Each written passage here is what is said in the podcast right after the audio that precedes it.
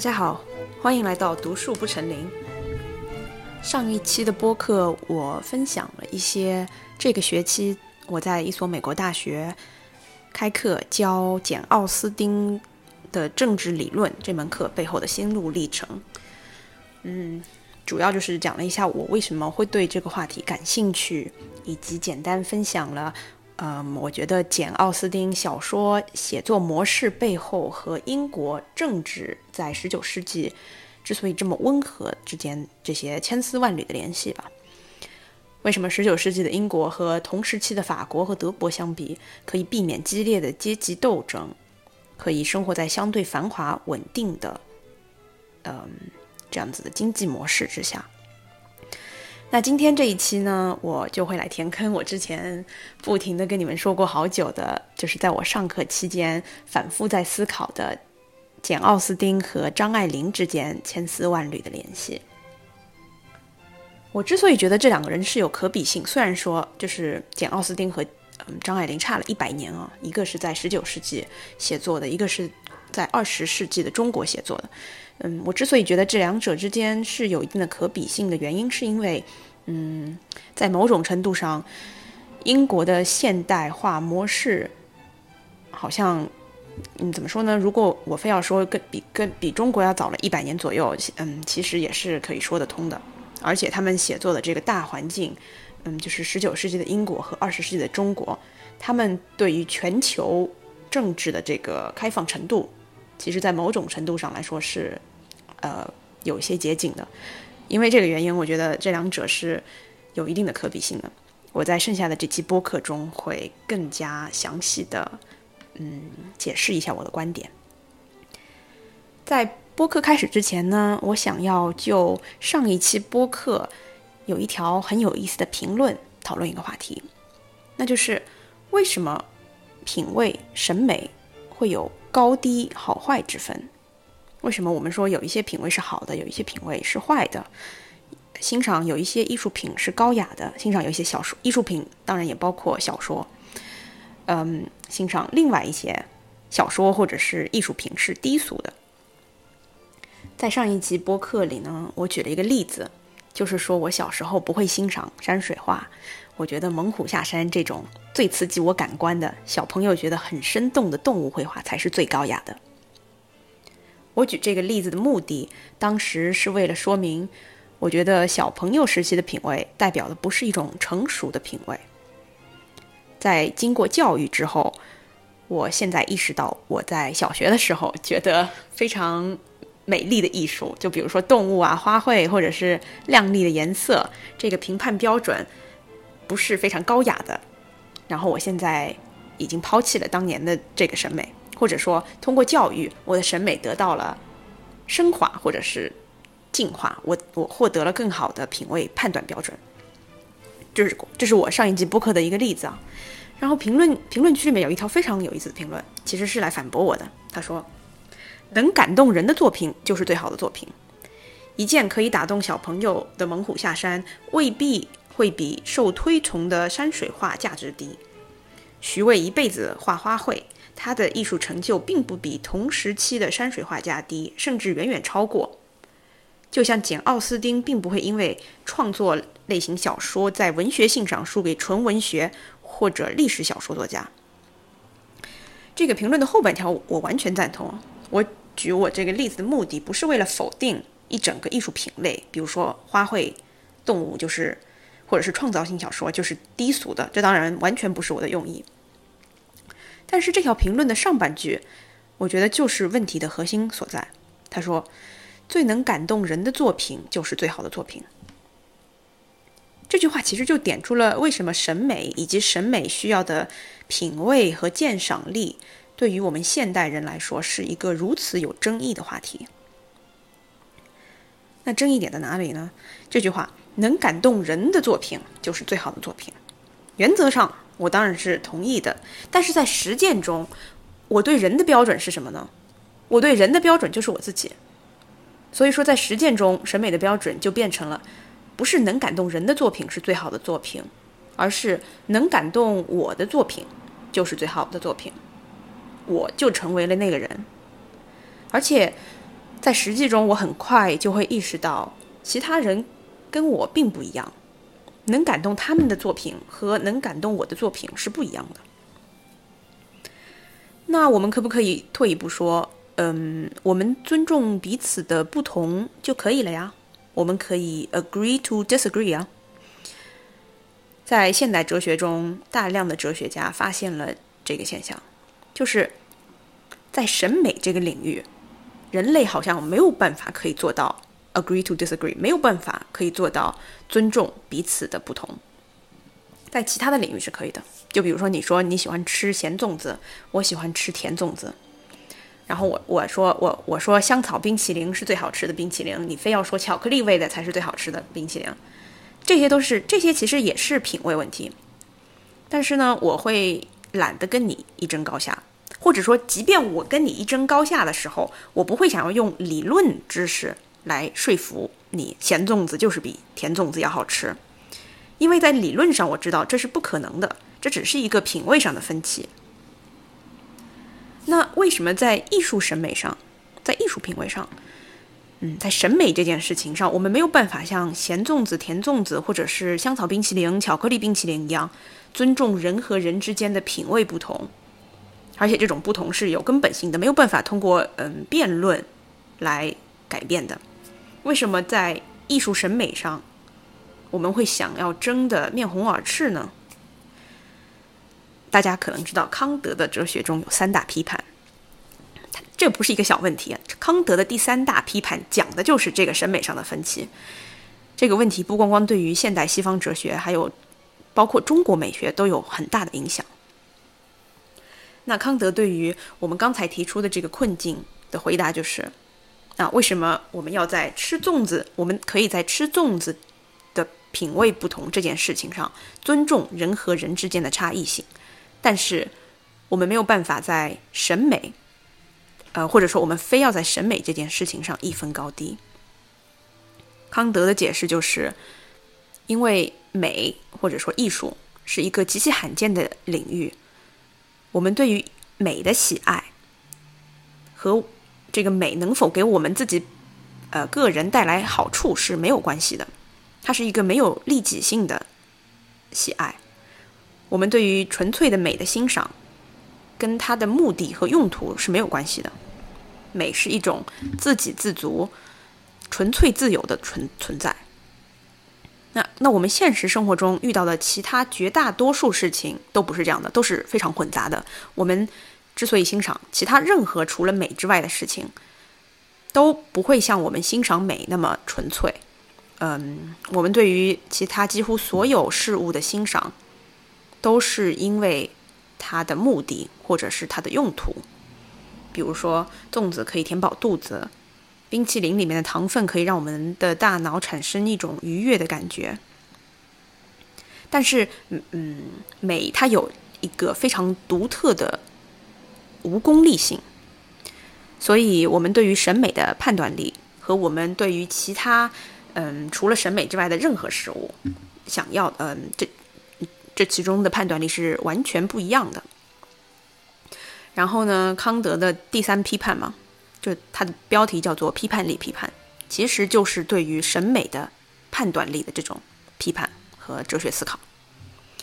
那康德的见解就是，我们非常大大概的概括一下，他觉得在审美，嗯，在审美判断力上有两大类。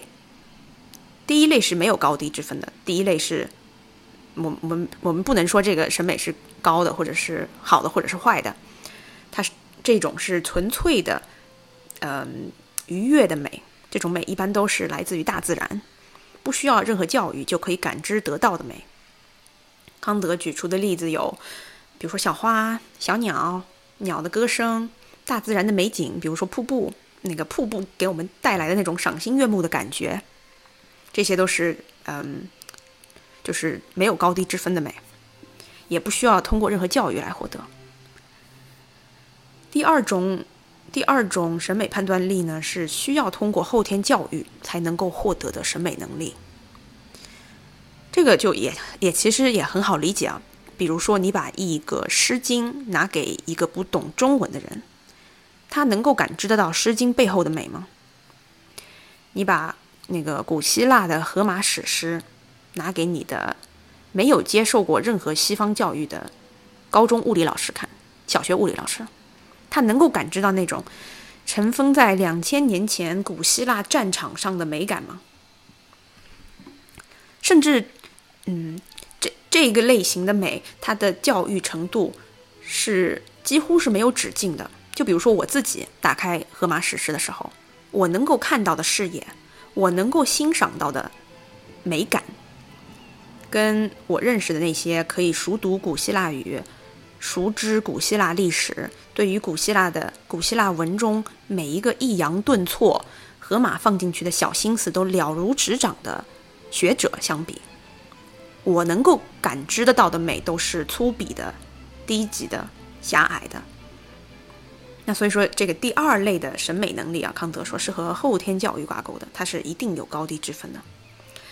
所以，嗯，这个就是这个是康德的概念，这是一个基本上是我觉得康德哲学中最复杂的一个呃一个理解之一了。我现在只是非常大概的跟大家解释一下。那我们把视线放到中国，根据我对中国二十世纪历史的了解呢，康德美学他提出的这个审美无。呃，无利害这个观念，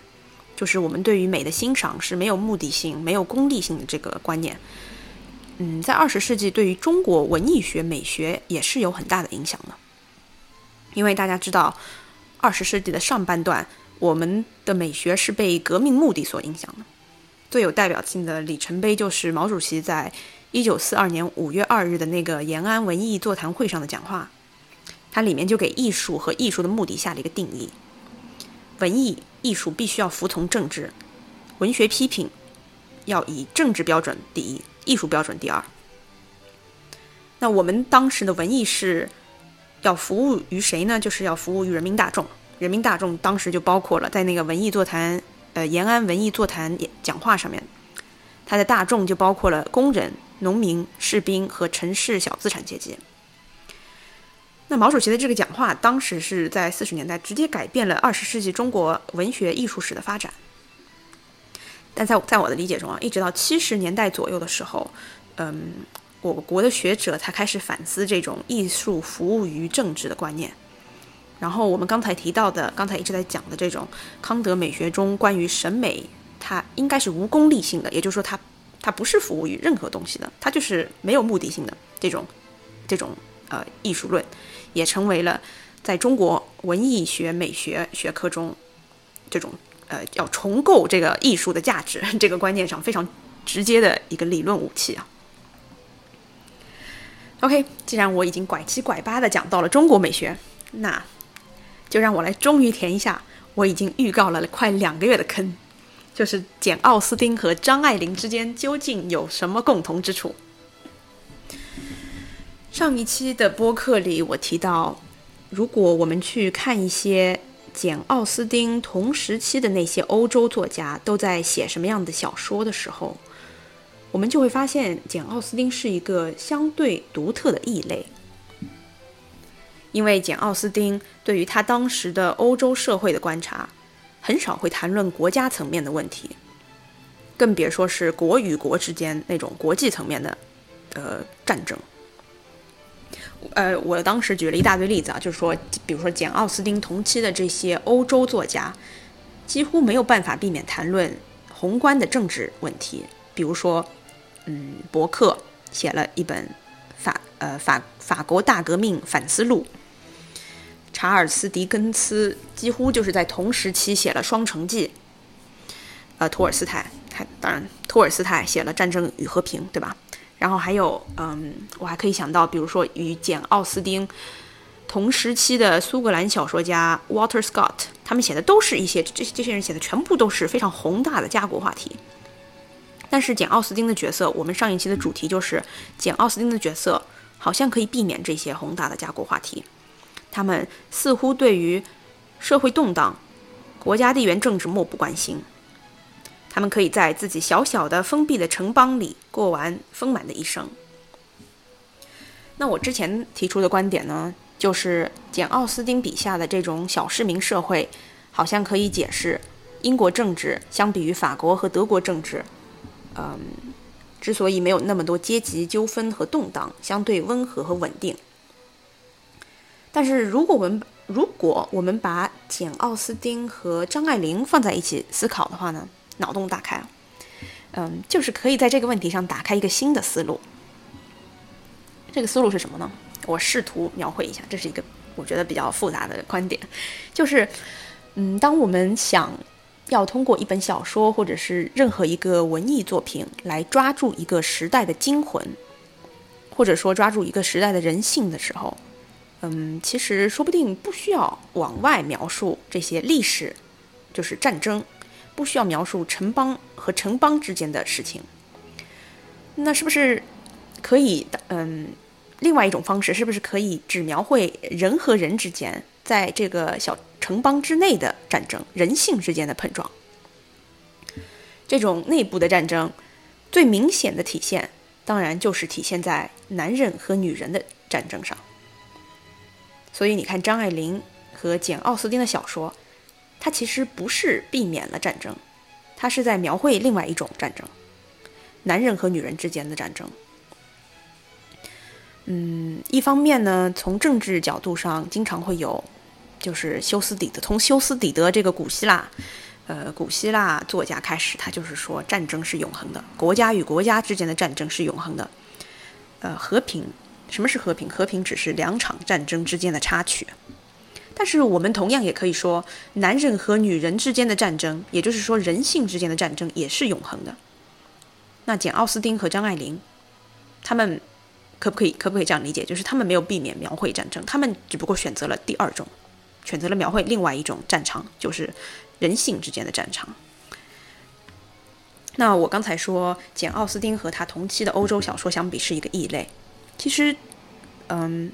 张爱玲也是啊。放在二十世纪中国小说的发展脉络来看，张爱玲是中国现代文学的一个异类。她的小说从一开始就有别于那个嗯鸳鸯蝴蝶派和左翼主流文学。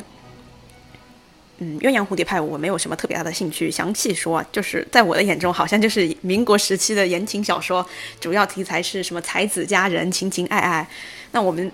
你你把视角放宽一点，在欧洲现代社会也可以看到很多这样子的主流小说，没有什么政治目的。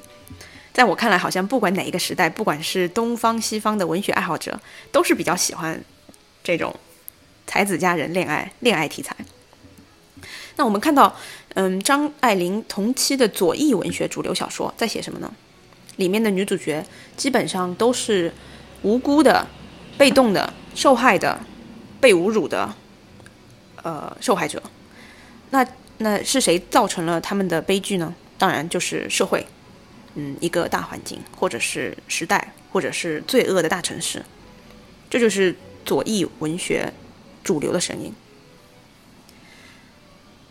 那我们看张爱玲的第一部小说《第一炉香》，呃，一九四三年发在《鸳鸯蝴蝶派》杂志《紫罗兰》，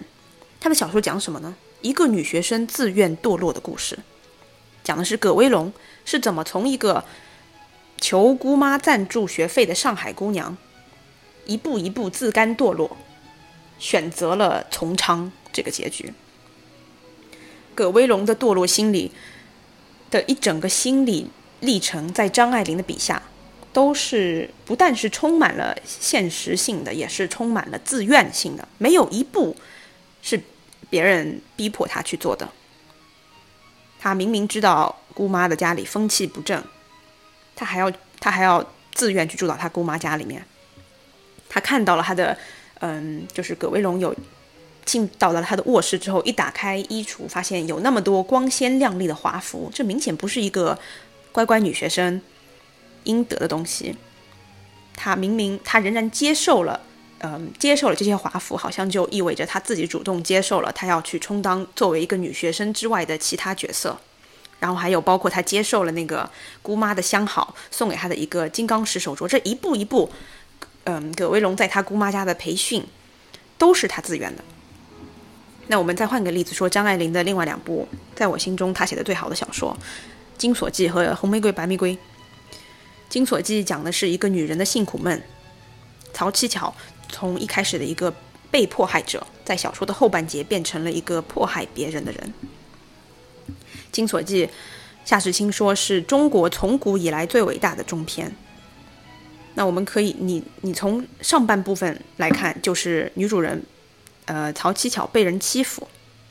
后半部分就是曹七巧转过头来欺负别人。一开始，他的呃女主角的哥哥收了钱，让她被迫从了一个她不喜欢的男人嫁给了一个残疾的病公子。虽然说是被迫的，但是张爱玲每一步都写得很清楚，她是清醒自愿的。再说这个小说的后半段呢，这个七巧拒绝了他自己以为他很爱的那个小叔子的求爱之后，就开始欺负别人。那我们再说红玫瑰与白玫瑰的主要故事，也是这个童振宝爱上了他朋友的太太王娇蕊，他们的恋爱过程。就是当那个王娇蕊要把这个恋情告诉她老公的时候呢，男主角就害怕了，逃走了。然后，嗯，不光逃走了，还用了很冠冕堂皇的理由，说朋友妻不可欺，后退了。最后娶了一个非常世俗标准很不错的女人，但是没有感情，生活，呃，婚后生活非常平淡，没有兴趣。然后就在这样子过了几年之后，这个男的在一个什么公车上又碰到了娇蕊，然后又心花怒放了。我这样非常简略的介绍了这三部在我心中非常有代表性的张爱玲小说的目的，就是为了说明张爱玲的小说是一个异类。嗯，这一方面体现在跟她同期的这些其他呃革命时期小说相比啊，五四革命小说相比，她的女主角没有一个是被动的，没有一个是纯洁的、无辜的，即便他们被侮辱、被压迫、被损害。你不会觉得他们是值得同情的受害者，但是从另外一个方面也体现在张爱玲她自己也说，五四的作家都在写超人，都在写革命，她写的是普通的、日常的、琐碎的小市民的爱情。嗯，这个其实是一开始让我想到要把张爱玲和简奥斯汀放在一起比较的第一个原因，就是我们对一个非常动荡、精彩的。时代政治大背景比较关心，如果我们是这样子的一个人啊，如果我们是对这个政治大背景非常关心的人的话，那我可能会很轻蔑的说，这种日常琐碎的小说是没有办法描绘或者是诊断这个时代的脉搏的。张爱玲和简奥斯汀呢，似乎给我刚才这个想法提供了一个反驳我刚才这个想法的例子。他们看似好像没有在描绘这个时代的动荡、战争啊、国与国之间的屈辱啊，他们看似只是在描绘时代背景下的男女情情爱爱这些小东西。但是呢，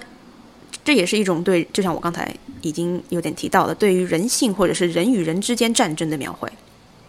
那我们有没有可能在这种看似平淡的人与人之间的战争中？看到更大的战争，更抽象的战争，呃，比如说旧社会和新社会的战争，进步价值和保守价值之间的战争，现代性和古代性之间的战争。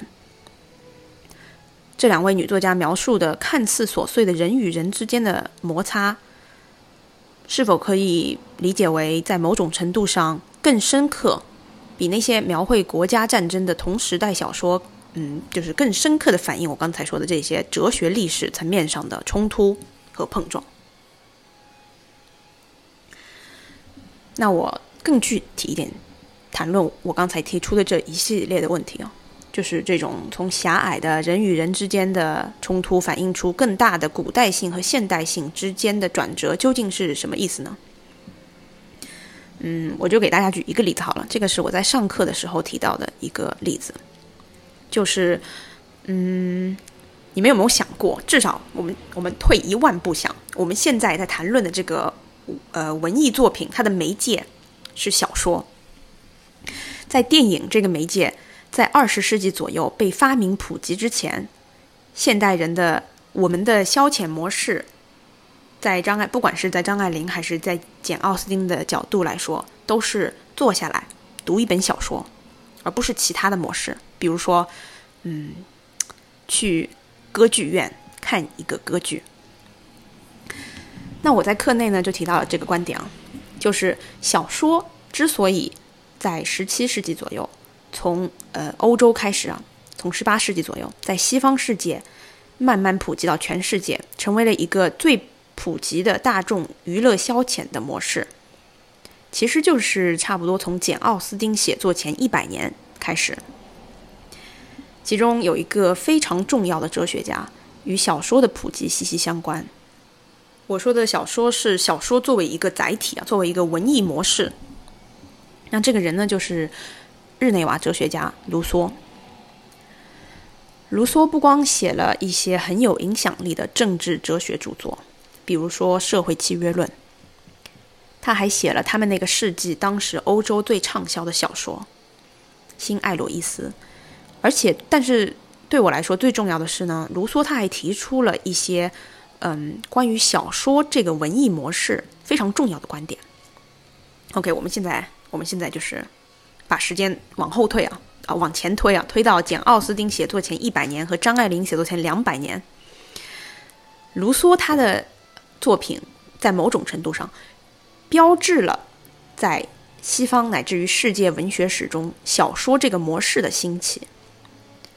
在卢梭之前呢，当然大家他他不是第一个写小说的，当然也是有小说的存在的。但是小说不是欧洲人，尤其是中产阶级的欧洲人娱乐的主要媒介。旧的主要媒介呢是戏剧，就是那个时候的欧洲社会啊。他们说，哎，我闲着无聊的时候，他们的休闲模式不是说，哎，我闲着无聊，我在家里面读个小说吧。他们的他们的休闲模式是，嗯，哎，我闲着无聊，我我去。我去那个歌剧院看一个戏剧，我去那个戏剧院看一个戏剧。但是卢梭的一个主要看法就是，戏剧，呃，在当时的欧洲社会不利于灌输市民道德以及教育中产阶级，戏剧不会促成良好的，嗯，老百姓之间的这种道德品质。他的观点是啊，如果你想让巴黎郊区的这些家庭主妇成为好人。那你不应该让他们去读，呃，不应该让他们去看戏，也应该让他们去读小说。呃，这个观点呢，就是在卢梭和他的一个朋友叫做达朗贝尔的致，嗯，就是他跟这个朋友写了一封长信啊，现在也是一本书，叫做《致达朗贝尔的信》。他在这个信中提出的这个观点，这个信的这个信的主要呃目的就是呢，就是呃，达朗贝尔他是一个法国百科全书的编辑。然后那个时候呢，他提议日内瓦当时是一个独立国家，应该用他们的公共资金来造一个剧院。这个剧院呢，因为你知道日内瓦跟法国的距离很近嘛，就是差不多就是在法国巴黎的边境上。然后这是达伦贝尔的建议啊，他说我们应该，呃，日内瓦应该用自己的国税来造一个公共剧院。然后卢梭呢，这封信他的主要观点就是，呃，我们不应该造这个公共剧院。为什么？因为这个剧院对于，呃，大众的这个道德不是很好。我们应该让他们鼓励他们读小说，不应该鼓励他们去看戏。那卢梭的论点就是呢，在戏剧中，我们看到的是什么？是伟大和邪恶的体现。我们看到的是大英雄和大反派。但是现代人，卢梭说，已经堕落了。我们只是小市民，我们不再具备。这些大英雄和大反派所需要的特质，伟大的英雄行为和邪恶的反派行为是这些悲剧里面的主题。他们不再符合小市民的关切。我们的情感范围已经变得很窄了。现代的欧洲人再去看这些描绘大反派和大英雄的戏剧，不但不会让我们的道德得到提升，反而会让我们更加堕落。所以呢，卢梭就提议，我们应该停止提倡喜剧作为一种主流文艺模式，我们应该推崇小说。嗯，欧洲的这些家庭主妇应该开始看小说，小说才是真正适合现代社会小市民的文艺产品。嗯，从某种意义上来说，不管你同不同意卢梭的观点啊，我当时在课上提出的想法就是，呃，没有比简·奥斯汀。那我们现在也可以说张爱玲啊，没有比这两位呃女作家更符合嗯卢梭描绘的这种小说家的需求了。我们横向比一下，跟法国或者俄罗斯的小说家相比，简·奥斯汀和张爱玲的小说中所出现的这个感情范围、美德和恶习，可以说是非常狭窄的。他们的小说中当然有卑鄙的坏人，但是没有，从来不会出现像呃巴尔扎克、托斯朵斯托耶夫斯、朵斯妥耶夫斯基、呃斯汤达尔的小说里面的那种怪兽一般的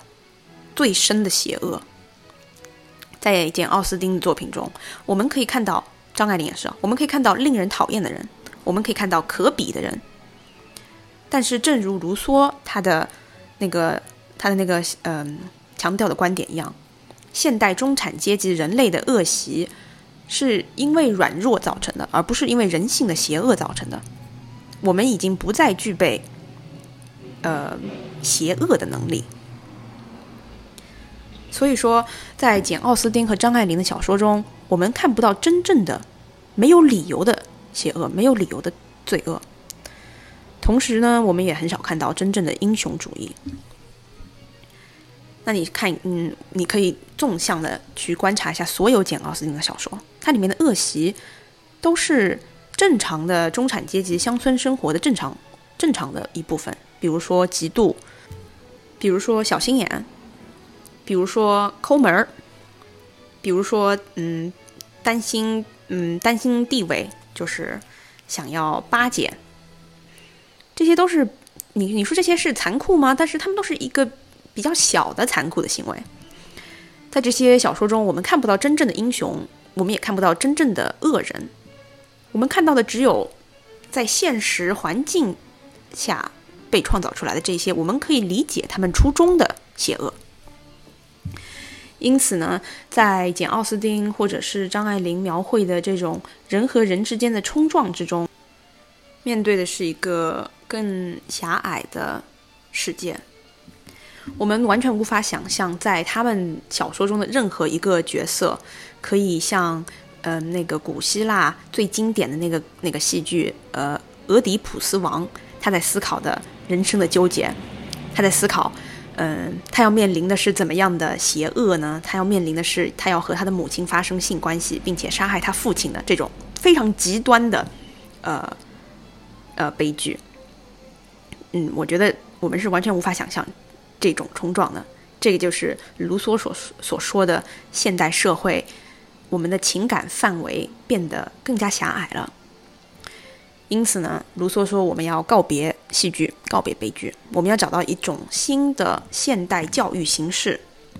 那他说就是要通过小说。呃，在课内我提到这一点的目的是为了我想要让我的学生思考简奥斯汀是否就是深刻的理解了卢梭所说的这个现代的观点。他的小说向我们展示的所谓的教育是一种更微妙的、更符合现代人的，呃，这种狭已经变得狭窄的情感的教育。嗯，我刚才我刚才之所以提到这一大段事情，就是我刚才说如何从这些小的人与人之间的冲撞中看出来一个嗯现代性和古代性的转变，这个就是其中的一个例子啊。那在播客的最后一段，我想讲我的最后一个想法，这个想法仍然没有成型，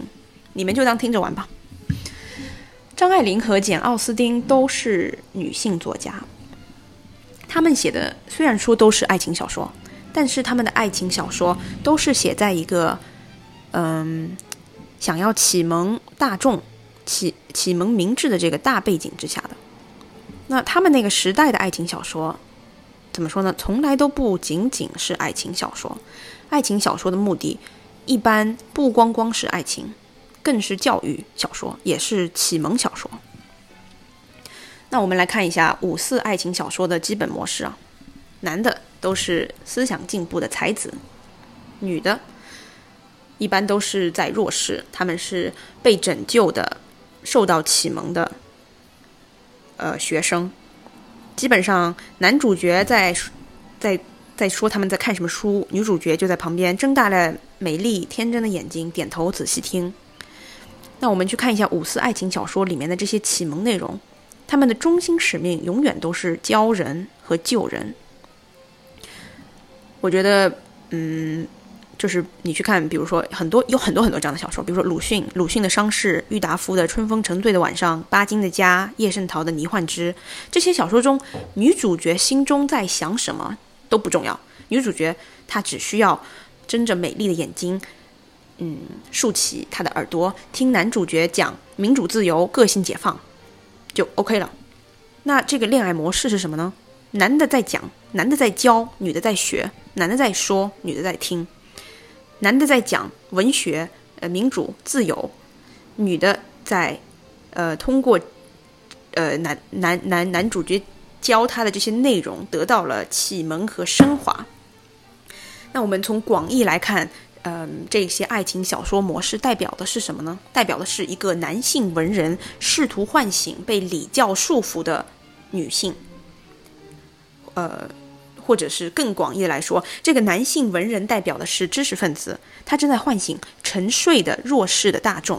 啊，这个大众就是女性啊。那所以说，在这个传统的普遍五四启蒙爱情小说里，男人和女人的关系代表的是哲学家或者是呃知识分子和大众之间的关系。那男人就是这个知识分子啊，女人就是大众。那女人在爱情中被唤醒的这个过程，就好像是大众被知识启蒙的这个过程。也就是说，在这个过程中，爱情得到了升华，陷入爱河的过程是获得教育的过程。那我我刚才就是说的是一个中国主流爱情启蒙小说在呃二十世纪初的这个这个背景啊，大家可能对这些更耳熟能详一点。但是，但是这个就我当我想到这点的时候，我就开始思考，你说西方是不是就之所以说张爱玲和这个简奥斯汀有可比性啊，是不是可以说西方也差不多是这样呢？就是比如说西方主流爱情启蒙小说，是不是也都是遵循这个模式呢？就比如说卢梭，还有那个 Samuel Richardson 这帮人，他是不是也有一个类似的这样子的一个大时代背景？这是我当时开始想的一个问题。那无论如何。让我感到很有意思的一点就是，张爱玲和简·奥斯汀作为两个在启蒙爱情小说大背景下写爱情小说的女人，